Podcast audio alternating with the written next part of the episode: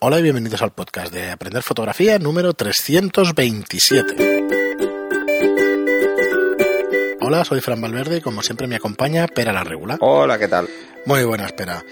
Pues ya estamos aquí otra vez en este episodio. Soy Fran Valverde de Estudio Lightroom, un estudio de, de alquiler de fotografía, y Pera Regula, que es fotógrafo de moda y publicidad y formador. Y como siempre, antes del episodio de hoy, queríamos recordaros nuestra plataforma para que aprendáis fotografía online, fotografía a vuestro ritmo y, y viendo vídeos directamente desde casa o desde el móvil, desde donde queráis, que tengáis una conexión wifi, eso sí, porque consume datos y se pueden ir rápidamente. Sí, pero Está- son vídeos en, en Full HD. o Efectivamente, hay alguno que ocupa bastante, entonces coger wifi, eh, si no los descargáis no se pueden descargar por ahora, estoy pensando, no se pueden. Eh, en aprenderfotografía.online barra cursos, ¿vale? Disponéis ya de un montón de horas de fotografía, pues para seguir disfrutando de, de vuestra afición preferida y para poder aprender, que es de lo que se trata al final. Y nada, pero hoy teníamos un programa en el que queríamos hacer un repaso de los errores típicos que no has de cometer a la hora de hacer tus retratos. Buscando un poco Bueno. el equilibrio entre un titular un poquito llamativo y un contenido que esté bien, queríamos eso, hacer un repaso para ayudaros, romper tabúes, ¿no? Como comentabas tú Sí. antes del programa y eso, Sí, o sea, y dar una serie de consejos. yo lo, lo primero que os diría es que hu- huyáis de estas recetas mágicas, porque no existen. ¿eh? Cada persona es diferente y por lo tanto, cada vez que queremos hacer un retrato tenemos que afrontarlo de forma diferente.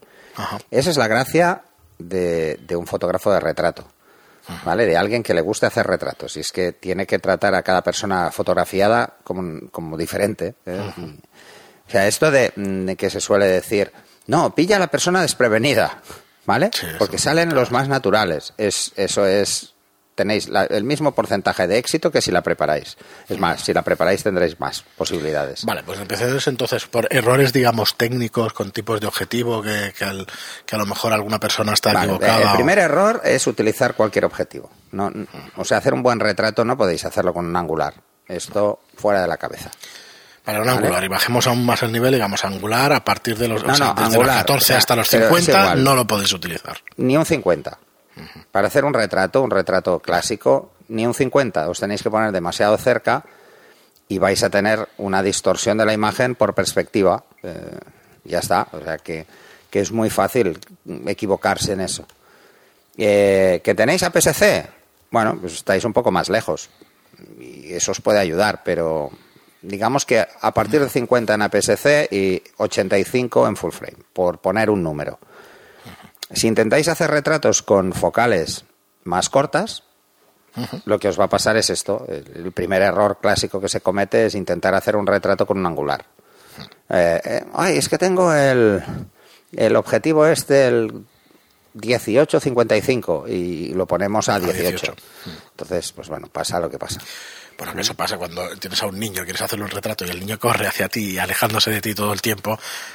Pues tú juegas ahí con el zoom, pero no, no te va a salir un retrato No, pero a en ver, condiciones. hablamos que nos centramos a hacer un retrato, ¿eh? O sea, no, no el retrato casual, porque el retrato casual Claro. eh, o este de Pues es juego otro- otro es- tipo de error es que otro podemos cometer. ¿no? Que- O sea, si nos vamos a plantear hacer un retrato, el primer error sería mm, coger cualquier momento, no. Eh, no vale. Vais a hacer un retrato bueno de vez en cuando, muy de vez en cuando. Eh, lo primero que hay que hacer es plantearse, voy a hacer un retrato a esta persona y se lo voy a explicar. Le voy a explicar cómo quiero, qué tipo de foto quiero hacer. O sea, hay que entrar en el componente psicológico para hacer un retrato. Si no, mm, tenéis, pues bueno, eh, probabilidades pues bajas de entrada eh, y las iréis subiendo en función de la agilidad que tengáis con la cámara. Sí, Luego, otro gran error, el utilizar aperturas muy abiertas. Eh, porque os gusta mucho desenfocar el fondo. A ver, el fondo se desenfoca en función de la distancia que tenga el fondo al motivo. Mm, ¿Vale? Así que si el fondo está lejos, da igual que uséis una focal de 2.8. Va a estar desenfocado igual aunque tiréis de F16. Si estáis más cerca proporcionalmente del motivo que el motivo del fondo. Así que otro error es utilizar aperturas muy amplias.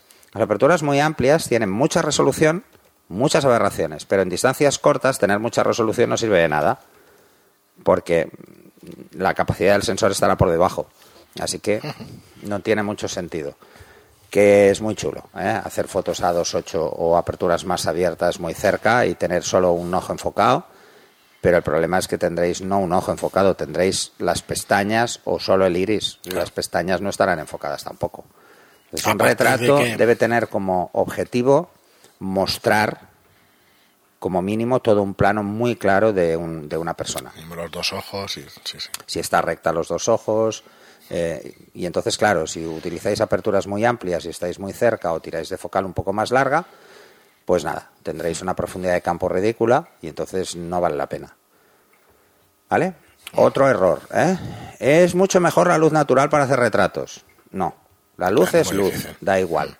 El tipo de luz que utilicéis es lo menos importante siempre y cuando tenga una calidad mínima Calidad y cantidad de luz. más que decir. cantidad. O sea, Ajá. si, si evidentemente. A ver, vamos a, vamos a plantearlo, ¿eh? Sí. ¿Qué es mejor? ¿Hacer la foto a 2.8 y subir el ISO muy poco? ¿O disparar a 5.6 o a F8 y subir más el ISO? Yo subiría más el ISO. En un retrato sí. Vale. ¿Vale? ¿Por qué? Eh, ah, porque, bueno, mm, si la cara tiene luz, no hay ruido, o el ruido no es tan visible. Entonces, en la cara el ruido no se nota. Se puede notar en la conjuntiva, Sí, ligeramente, o en el iris, ligeramente, pero no afecta, no es tan dramático como en otras situaciones. Lo que os vais a encontrar con más facilidad en el retrato es que se empaste el pelo. Pero si disparáis a 2.8 se va a empastar más. Claro. ¿vale? Así que, porque no tendrá foco. Así que mm, el balance en retrato es ese. O sea, no es necesario ni recomendable trabajar con aperturas muy amplias y el ISO es menos problemático. Pues estamos muy cerca y, y la cara refleja luz, a no ser que sea un senegalés, pues refleja mucha luz. ¿Vale? Entonces, ese es otro. ¿eh? Rompamos un poco ese mito de que es mejor usar aperturas muy amplias, porque no es verdad. Luego, los objetivos que tienen aperturas muy amplias, y me refiero a aperturas mayores a 2.8, enfocan en la apertura nominal. O sea, si es un 1.2, un 1.8, un 1.4, enfoca ahí. Con lo que la precisión del punto de enfoque que yo escoja es dramático. Si yo cojo los puntos laterales, su precisión es muy baja y cometeré errores de enfoque. O sea, otro error es escoger un punto de enfoque. Escoger que un no punto de sea- enfoque que no sea preciso en, en- con aperturas amplias. ¿eh? O sea, vale, es que en- tendría que subir mucho el ISO y prefiero abrir. Vale, pues si abres, piensa eso, solo va a estar enfocado en una parte muy pequeña y luego es muy fácil que falle el foco. ¿Mm? Luego, otro error clásico ¿eh? es mm, poneros de una forma para que no moleste la luz a la persona. ¿no? Ah, vamos a hacer un contraluz porque es mucho mejor, porque así la persona abre los ojos. Pues vete a la sombra, pero no hagas eso, porque la precisión del enfoque en un contraluz eh, todavía es peor. Es mucho peor. Entonces se vas a ver obligado a contrastar mucho la foto, subir mucho el ISO o bajar mucho la obturación, quemar mucho el fondo Claro, y eso va a hacer que rompas contraste y que la foto no tenga fuerza. ¿Vale? Así que nada de esto. Cuando decías de calidad de la luz, que quizás nos hemos quedado ahí un poco ya, hemos pasado otra vez al, al diafragma abierto y todo eso. Calidad de la luz, ¿a qué te refieres exactamente? que sea medianamente constante, ¿vale? O sea, cuando tú te plantees hacer un, un retrato, vas a jugar con una obturación alta porque no quieres que se mueva, ¿vale? Entonces, si juegas con una obturación alta, ¿qué te puede pasar? Que si usas una luz que fluctúa mucho, mm, eh, de una foto a otra tengas un descuadre de temperatura de color muy importante. Por ejemplo, un fluorescente solo, o una luz de tungsteno solo, una sola bombilla, Vale, vale. o una vela. Son, son luces que fluctúan. Entonces, como fluctúan, pues te va a cambiará ligeramente la temperatura de color entre las subidas y las bajadas. Eh, ¿Cuáles son las, las luces más interesantes para... Decía esto por aquello de decir la luz natural es mejor. No, la luz natural tiene un matiz y las otras tienen otro matiz y todas son buenas. Es, eh, lo que no es bueno es el abuso. El exceso de luz no es bueno. ¿Te refieres al tinte del color o...? Bueno, es que la temperatura es diferente. O sea, hay, variaciones de temperatura y, y sí, variaciones de matiz. No es lo mismo la luz de primera hora de la mañana que la del mediodía. O sea, no el sol siempre es ideal para hacer fotos. Es más, muchas veces es contraproducente porque es luz Sí, muy dura. Y en un retrato, si yo busco expresiones duras, sí que puede ser interesante. Pero no menos interesante que un flash desnudo. Es igual de interesante. Sigue siendo también eh, luz dura. Sí. Entonces, otra cosa es esto, ¿eh? y esto suele ser un error pensar que la luz eh, del día es la más fácil o la mejor, no es cierto. Muchas veces ni es la más fácil ni es la mejor porque también depende de, la hora del día y básicamente por el ángulo de incidencia de la luz. Si la luz está muy alta, las sombras van muy abajo y lo que hacemos es manchar la cara con sombras. Así que eh, no, cosa que la luz artificial puedo gestionar desde donde viene. ¿Vale? Otra de las cosas que, que quizá es un error eh, es, bueno, ¿cómo os lo diría? Quizá el mayor error es jugar con los encuadres excesivamente, o sea, ir a cerrar por cerrar cerrar encuadres demasiado por cerrar, por tener un primerísimo plano. Yo había escuchado siempre lo de recortar, siempre, en su día, cuando, cuando empecé a aprender la fotografía y tal. Y decían que muchos retratos había que cortar el pelo porque el cerebro ya sabía que ahí había pelo. Pero luego veo otra, otras personas que dicen, bueno, pero es que es bueno que respire la foto y tal. No, no el, el, retrato no tiene por qué respirar, pero tampoco tiene por qué estar encajonado. Hay dos conceptos que hay que tener muy en cuenta a la hora de hacer un retrato. Una es ese. Una es cuánto aire dejo y por qué. O sea, el aire tiene un significado. Es, es un argumento de composición extra que tenemos en las sí. fotos. Por ejemplo, en una foto de cuerpo entero dejamos aire en el suelo para que dé sensación de suelo, de que está ahí. Si, si podríamos cortar el pie justo, donde sí, está la suela. No, pues no lo hacemos ni medio normal. ¿no? Por eso, ¿no? Lo hacemos por dejar un poco de, de una situación como más normal. Eh, ¿Cuánto aire dejar y por qué? Depende mucho del, de lo que queramos transmitir con esa foto. Si queremos transmitir fuerza de carácter, es mucho más fácil hacerlo con un encuadre mucho más cerrado. Uh -huh. Y entonces sí, lo que se hace es cortar a media frente y dejar eh, la misma proporción que corto de frente hacia el final del pelo, pues dejarlo de barbilla hacia abajo. Y entonces los, los ojos nos quedan en el primer tercio. Eh, no, no en los puntos fuertes, no, en el primer tercio, o sea, por encima de los puntos fuertes. Entonces damos estamos obligando al ojo a ver la foto entera, porque los ojos no están solo en el punto fuerte, sino que obligamos un poco a verla entera. Es una foto como muy habitual, pero no es la, la más interesante para alguien que empieza porque puede ser muy complicado. Pero no es complicado por el encuadre, es porque es complicado verlo en ese momento, que esa es la más interesante. O sea, eso requiere tener muy claro el tipo de retrato que vas a hacer y no hacer un retrato por placer, sino que ya estás planteando un tipo de retrato muy específico. Entonces yo lo que le diría a la gente es, eh, vete un paso atrás, encuadra un poco más amplio y luego dedícate a componer ese, ese retrato hasta que veas cuál es el que más cuadra con tu forma de ver el retrato.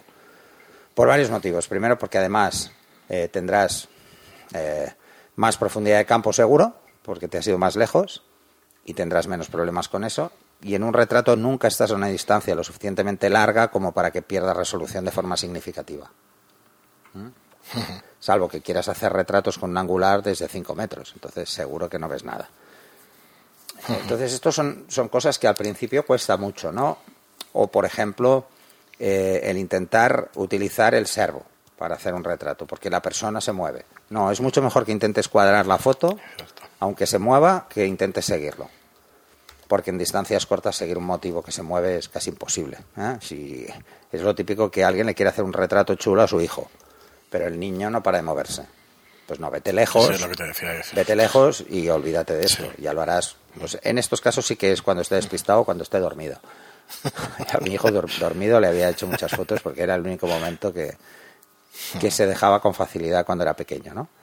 Cuando era más pequeño, ¿eh? sigue siendo pequeño. Luego, otras cosas que, que es importante eh, o que se comete como error mm, es usar la ráfaga, por ejemplo, es un error. Despista mucho a la persona. Pensar que a la no hora es de moda, hacer. ¿no? ¿Eh? No sí, es moda, no son retratos, de, no, no son fotografías de moda. Que no, se o sea, esto de la ráfaga porque igual me cierra los ojos. No, si cierra los ojos, haces dos fotos por si acaso. O sea, no hace falta ni que, ni que mires si ha cerrado los ojos. Tú cada vez que hagas un retrato, si quieres, dispara dos. Es igual. Pero no en ráfaga, porque igual la expresión, mm, o, lo típico, ¿no? Para relajar a la persona, que te hable. No, no. Si te habla, ahí sí que tienes muchos números de coger o un gesto extraño en la boca, o la lengua ese es fuera, común, ese sí que se o los ojos eh, entreabiertos. No, no, no. Lo realmente importante y que suele ser un, un error es eh, intentar que la persona exprese una, algo muy concreto pero que tú no lo has llevado a ese algo concreto. No son actores, la gente no son actores. Que tú le dices a un actor llora y te llora. No, la gente, si tú haces retratos a gente, primero tienes que tranquilizar, o sea, no, no le vas a robar el alma con la foto, y luego además tienes que explicarle lo que quieres y lo que buscas. Y a veces estás hablando con esa persona y es mucho más fácil decirle, ay, espera un momento, y le haces la foto. O sea, esa expresión ya la ves, ¿no? Mm. Luego otra cosa, un, error muy común, es no vigilar el plano. ¿Mm? Mm. Si estamos ligeramente picados o contrapicados, estamos alterando las facciones de la cara. Porque no estamos lejos, estamos cerca y la perspectiva nos puede jugar una mala pasada. Si somos ligeramente más altos que, que la persona que vamos a hacer un retrato, vamos a hacer que sus ojos se vean más grandes y su nariz que su barbilla. Porque estamos en un plano picado y si somos más bajos o nos quedamos más abajo, vamos a hacer una barbilla mucho más grande en un contrapicado y unos ojos proporcionalmente más pequeños. Ojo con esos detalles porque pueden, pueden, podemos no darles mucha importancia, pero a la hora de hacer un buen retrato se nota. Fijaros una cosa, yo solo os planteo una cosa. Eh, buscar cualquier foto que se vea agresiva, ya sea seductora o ya sea agresiva por agresión, por, porque es una persona dura. Todos están con la barbilla baja porque así los ojos se ven más grandes. Y los ojos más grandes llaman mucho la atención. Con lo que más expresamos al final es con los es ojos. con los ojos. Lo que pasa es que si los ojos no acompañan, la boca no acompaña los ojos, no sirve de nada. O el gesto no acompaña los ojos, no sirve de nada. Entonces, al final, el, crear un buen retrato depende de, muchos más factores. Muy no, bien. No hay pues, reglas fijas, pero sí que hay una serie de cosas que yo creo que pueden ser interesantes que tengáis en cuenta. Eh, yo añadiría, no añadiría, es un poco el resumen de todo lo que has ido diciendo, o no de todo, pero de gran parte, que es, es un error enorme no ir con la sesión preparada y con ideas ya. Cuando queráis hacer un retrato a alguien, sea quien sea, a no ser que sea algo muy casual y muy de repente, incluso si es muy casual y muy de repente, pararos un momento a reflexionar qué queréis hacer, aunque solo sea un instante, ¿eh?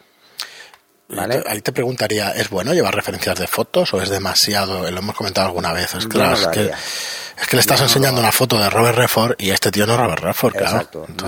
es mucho más fácil explicarle a la persona, esto lo vimos en el curso de, mm. de retrato de carácter, explicarle a la persona cómo variando su forma de poner la cabeza, de hecho es la altura de la barbilla y la posición de la boca, cómo puede cambiar sustancialmente su expresión con un esfuerzo mínimo. Porque en definitiva es eso, o sea, nosotros estamos acostumbrados a reconocer una serie de patrones en la expresión facial, porque mm, social y culturalmente nos hemos acostumbrado a ver esos patrones, entonces los enseguida los asociamos a un estado anímico. ¿eh? Este, por ejemplo, todo el mundo, si ve a alguien con la boca abierta y los ojos muy abiertos, dice sorpresa. ¿Vale? Pero si mira de lado y abre la boca y abre los ojos, es susto. Es, te apartas, ¿no? Porque el primer instinto es apartarse, entonces es fácil que la cara esté ligeramente girada. Pues mirar, eso es una chorrada y eso se utiliza mucho cuando hace retrato.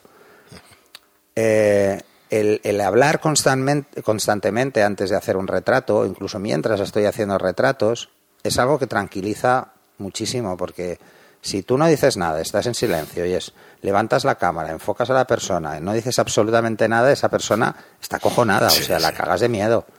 Entonces, el centrarse en hacer el retrato puede hacer que el retrato sea malo porque el que está demasiado centrado en que le van a hacer una foto es la persona a la que quieres fotografiar. Entonces, una de las formas de despistarlo de eso y de quitarle hierro es precisamente hablar. Aunque luego técnicamente cueste más hacer una buena foto porque hay que acostumbrarse a hablar mientras se dispara. bueno, pues es mejor practicar el hablar mientras se dispara que el intentar tener una postura súper estática. Pensar una cosa, si ponéis una persona delante y tardáis más de 5 segundos entre que, entre que apoyáis la cámara en el ojo y disparáis, esa persona no sabe qué hacer. Empieza a poner ya piensa que hay algo que está haciendo mal ella misma. Sí, o se moverá. Entonces igual ya habéis enfocado y ya se ha movido. ¿Vale? O sea, e, ese tipo de cosas es así. Por eso se suele decir que es mejor pillar a la persona desprevenida, pero es un error. Si pillas a la persona desprevenida, eh, nunca vas a tener un buen retrato de plano corto, porque no vas a poderlo hacer desprevenido, hombre, a no ser que tu cámara esté camuflada en tus gafas y no la vea. Pero si no es imposible, o sea, te va a ver la cámara, no, no lo pillas desprevenido a nadie. Pillas desprevenido a alguien con un tele. Alguien que está lejos con un tele, pero nunca va a ser un buen retrato porque no va a tener detalle. Un tele puede hacer una foto muy buena, pero un buen tele es muy caro. Así que no recomiendo que tiréis de tele porque eh, un 300 normal, que ya da una cierta distancia para hacer una foto y que puede costar pues 200, 300 o 500 euros, el típico zoom que es 75-300 o cosas así, y que puede llegar a costar hasta 1000 euros, no tiene la calidad suficiente como para tener a esa persona a 10 metros y tener un retrato en condiciones. ¿eh? No, está pensado pues para hacer fotos más generales. Y si os vais a un tele que tenga esa calidad, pues estamos hablando de 5, 6, 7 mil euros y eso ya es otra historia. Así que es mucho mejor tener un, un 85 normalillo, no hace falta nada del otro mundo, incluso un zoom. A estas instancias, A ver, un 85, las diferencias 1.4, en cuanto a resolución 8 óptica. O 2.8 al loro que es está igual, muy con, bien, un, ¿eh? con un zoom, un 2470, un 2405. Eh, a estas distancias a las que se trabaja el retrato, las diferencias No en a cuanto a resolución óptica son nulas, no se notan. Yo lo he demostrado en- con, con, usuari- con, con alumnos en los cursos, coger el PISA, el PISA papeles, y hacer unos retratos muy 18, buenos. 55 sí, dices. sí, sí, es el objetivo más, es el que regalan. Yo siempre los confundo con el 70-200 y de eso nada. El No, no, 70-200 son- es un- esos son dos es mundos. Otro rollo. Y, y te das cuenta de que en una distancia corta la resolución óptica, la diferencia es que es ridícula, no se nota. No se nota porque eh, donde está el límite es en el sensor en ese caso. Muy bien, Pera, pues hasta aquí el programa de hoy. Yo creo que un programa muy redondito, muy chulo, donde podéis eh, podéis escucharlo varias veces para ver lo que no tenéis que hacer a la hora de hacer un retrato, que a veces es, es más útil que no al contrario. Yo lo que os diría siempre antes de plantearos hacer un retrato, si queréis hacer buenos retratos, ¿eh? es hablar con la persona al menos un rato antes, o sea, que esté relajada de lo que vais a hacer, al menos perder un par de minutos en explicar lo que buscáis, que no cuesta nada. No, y así te- yo te diría que te tranquilizas tú también. Incluso con un niño. Yo lo he probado con mi hijo, por ejemplo. Si yo le explico lo que busco, ya lo entiende, claro. mm, y lo hago con tranquilidad, el, el típico niño que y además tú conoces a mi hijo, o sea, mi hijo es bastante movidito. Entonces, eh, si tú coges a un, a un crío y le dices, va, que te voy a hacer una foto, lo primero que va a hacer es una mueca. Seguro. Está pesado. Porque dice, no, va a hacer una mueca porque está probablemente hasta las narices de que su padre le haga fotos, ¿no? O cara foto, que te ponen así la Pero si tú le explicas que lo que quieres es hacerle una foto con una expresión muy concreta y les empiezas a explicar un poco qué es lo que quieres hacer, se relaja. Se relaja con más facilidad. Y entonces, él te quiere ayudar. O sea, cuando, eso os lo planteo a todos los que sois padres, ¿eh? Cuando queráis hacer fotos a vuestros hijos, de retrato, lo mejor es que él crea, vuestro hijo crea, que él es parte del- de la foto, de hacer la foto. Sí. Mucho más que que se pone para que tú se la hagas. O sea, hazlo partícipe de, de cómo quieres que sea la foto No, no, súper interesante. y entonces lo estás metiendo y ya no se ve como eh, agobiado por el hecho de, ay, mi padre que pesado otra vez con la foto. ¿No? Al menos yo lo que he hecho siempre con mis hijas y a mí me ha funcionado. Eh, Eso no quiere decir que funcione con todos los No, niños, con pero con mis niños, hijas y mi hijo funciona. Eh, pues lo típico, Mario, va, ponte que te voy a hacer una foto para el móvil, para enviársela a tu madre, pues posa. Es que posan. Pero tú le dices, Pues mejor cara más. Sí, y entonces ponen siempre foto. esas caras Sí. locas, ¿no? Que sí que son divertidas, ¿eh? Pero no, yo quiero un retrato te de verdad. te O sea, giras la cabeza y con la sonrisa falsa, Que, transmita cómo es él realmente, no posando para una foto. Sí, pues hay que meterlo en, en eso, hay que meterlo en ese personaje, en decir, bueno, Mario, es que vas a ser tú mismo eh, y vamos a ver pues hasta dónde llegas. Es, es un reto, es un juego. Bueno, eso es un... No, si alguien lo, quiere probar, que lo pruebe. Muy bien, espera, pues Ya, y nos diréis si os funciona, ¿eh? Nos han salido 11 errores típicos que no has de cometer en tus retratos. No está mal. Saldrían. Vale, déjalo en 10 que queda más guay. Nada, nada, nada. Hay Son que 11. romper. Sí, ya que la frase es marketing. hay más, no puedes ¿eh? hay muchos más. Sí, Lo que bueno. pasa es que, bueno, ahí Ah, quizá os lanzo más un tema. ¿eh? Os lanzo como tema este, ¿no? O sea, ¿qué problemas normalmente os encontráis a la hora de hacer retratos? Y lo vemos desde la otra visión. Oye, pues mi mayor problema cuando me planteo hacer un retrato es esto. Y a ver si os podemos ayudar. Muy bien, pues hasta aquí, como siempre, el programa de hoy. Muchísimas gracias a todos por vuestras reseñas de 5 estrellas en iTunes, que ya sabéis que es lo que más nos, nos ayuda a dar visibilidad pues, a nuestra plataforma y a nuestros podcasts, a nuestro trabajo en definitiva. Muchísimas gracias por vuestros me gusta y comentarios en iBox y hasta el próximo programa. Hasta el siguiente.